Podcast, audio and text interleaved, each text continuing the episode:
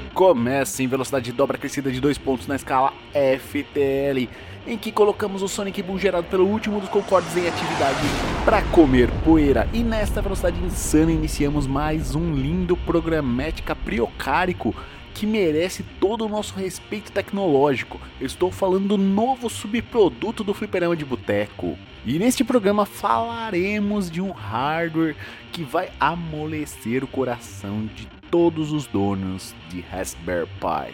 Estou falando do RGB Pi ou RGB Pi. Eu sou o Renato do Reino de Guardia e este é mais um Bora pro Flipper! Está no ar! Está no ar! O Bora pro Flipper! Uma iniciativa Fliperama de Boteco. E aí, meus amigos, tudo certo? Vocês, como retro gamers, com certeza já ouviram falar nessa maravilha tecnológica chamada Raspberry Pi. Esse, o Raspberry Pi, é um single bird computer ou computador de uma placa única contendo um processador ARM. Para nós gamers, é muito utilizado como sistema de emulação, mas existem sistemas de media center, web server, etc. É, esse equipamento foi criado para fins educacionais e também para acelerar o IoT, Internet das Coisas. Bora pro Flipper! Neste episódio, nós vamos falar sobre um hardware que vai anexado ao Raspberry Pi e torna possível é, extrair um vídeo RGB analógico do Raspberry Pi diretamente para a sua TV ou seu PVM.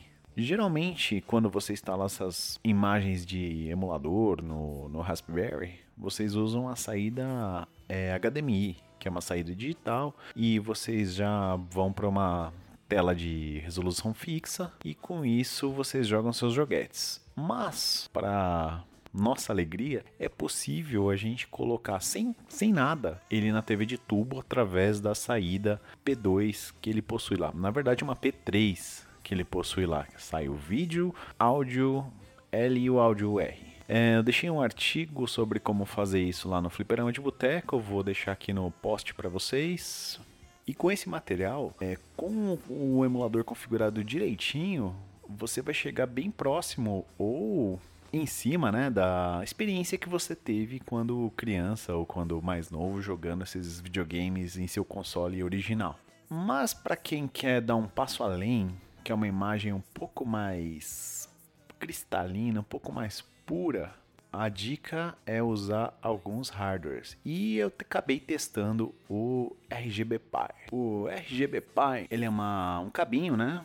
Que ele entrega a imagem no conector SCART, que já é conhecido da galera aí que procura os setups de RGB, e ele é composto, não é só um cabo, né? Na verdade, ele tem uma placa de circuito impresso dentro dele com alguns componentes. Você tem ele ligado através das GPIOs, que são aquelas portinhas, né, aqueles pininhos para cima do Raspberry Pi, que geralmente a gente usa para fazer automação, né, com eu já vi muita gente usando para fazer automação com Arduino. Eu vi gente construindo controles também em que funcionam direto na GPIO.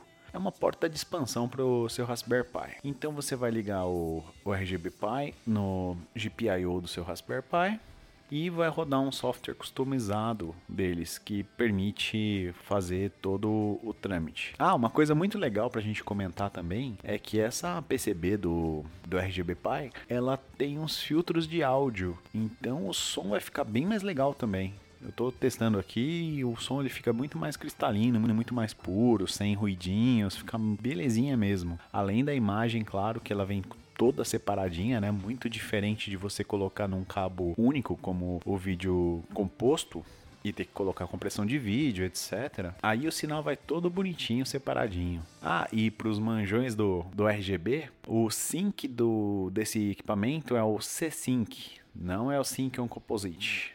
Então é o mais da hora mesmo, é o C-Sync. Voltando ao software, é, existe uma versão customizada disponibilizada pelo próprio criador do hardware, que é uma versão dessas ambientes de emulação. Assim como você tem aí algumas distribuições, como o Batocera, ele tem uma baseada no Laca, que é um ambiente de emulação baseado no RetroArch. Esse ambiente ele já vem configurado para rodar todos os emuladores em Pixel Perfect e dá todo o tratamento RGB via GPIO para chegar lá no seu setup todo bonitão. Os sistemas suportados são Mega Drive, Mega CD, 32X, Master System, SG-1000, Nintendo 64, NES, Super NES, Famicom Disk System, PlayStation, PC Engine, PC Engine CD,